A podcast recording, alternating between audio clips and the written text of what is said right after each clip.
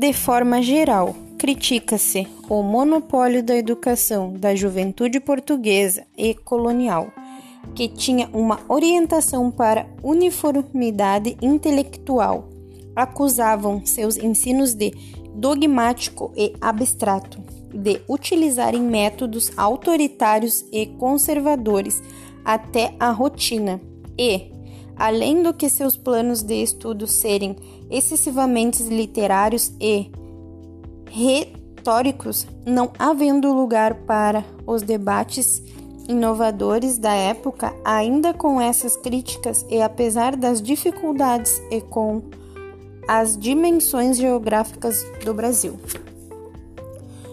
Os números da obra jesuítica impressionam pela grandeza, pois foram fundadas 36 missões, escolas de ler e escrever, em quase todas as povoações e aldeias, 25 residências.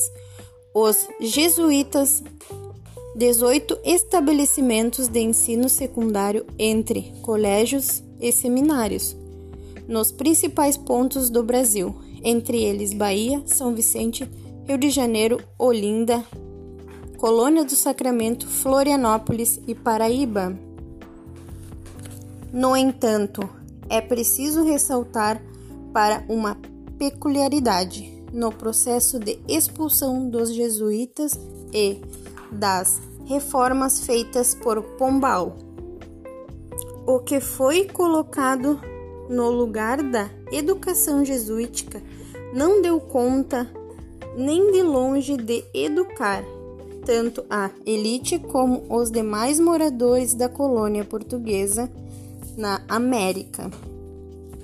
E a destruição e substituição das antigas propostas pelas novas só melhorou um pouco com a vinda da família real em 1808.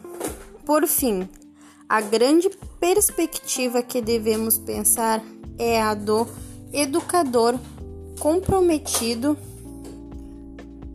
aquele que lê nas entrelinhas da história da nossa educação para entender que tipo de educação tínhamos e qual eventualmente podemos construir hoje para o futuro. Chegamos ao final. Esperamos que a leitura do mesmo tenha despertado não só conhecimento sobre a educação colonial, mas também a vontade de conhecer mais.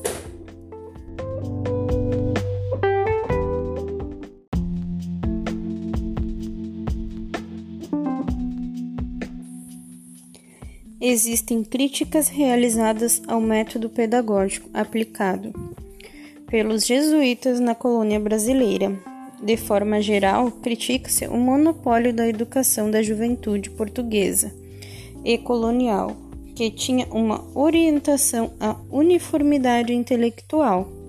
Acusavam seus ensinos de dogmático e abstrato, de utilizarem métodos autoritários e conservadores até a rotina, e além do que os seus planos de estudos serem excessivamente literários e retóricos, não havendo lugar para os debates inovadores da época. Ainda com essas críticas e apesar das dificuldades e com as dimensões geográficas.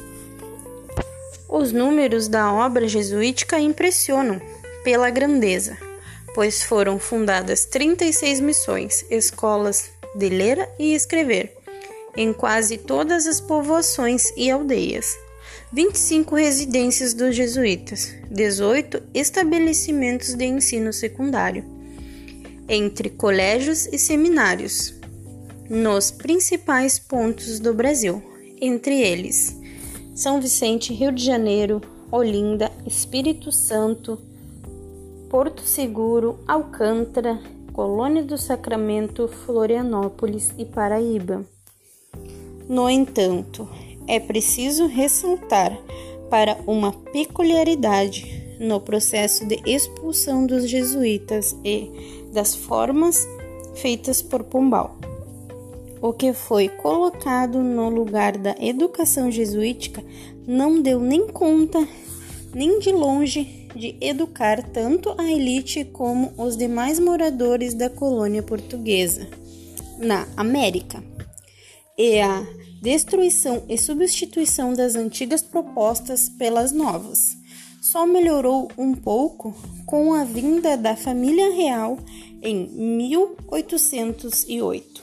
Por fim, a grande perspectiva que devemos pensar é a do educador comprometido, aquele que lê nas entrelinhas da história da nossa educação para entender que tipo de educação tínhamos e qual eventualmente podemos construir hoje para o futuro. Chegamos ao final. Esperamos que a leitura do mesmo tenha despertado não só conhecimento na educação, mas também a vontade de conhecer mais.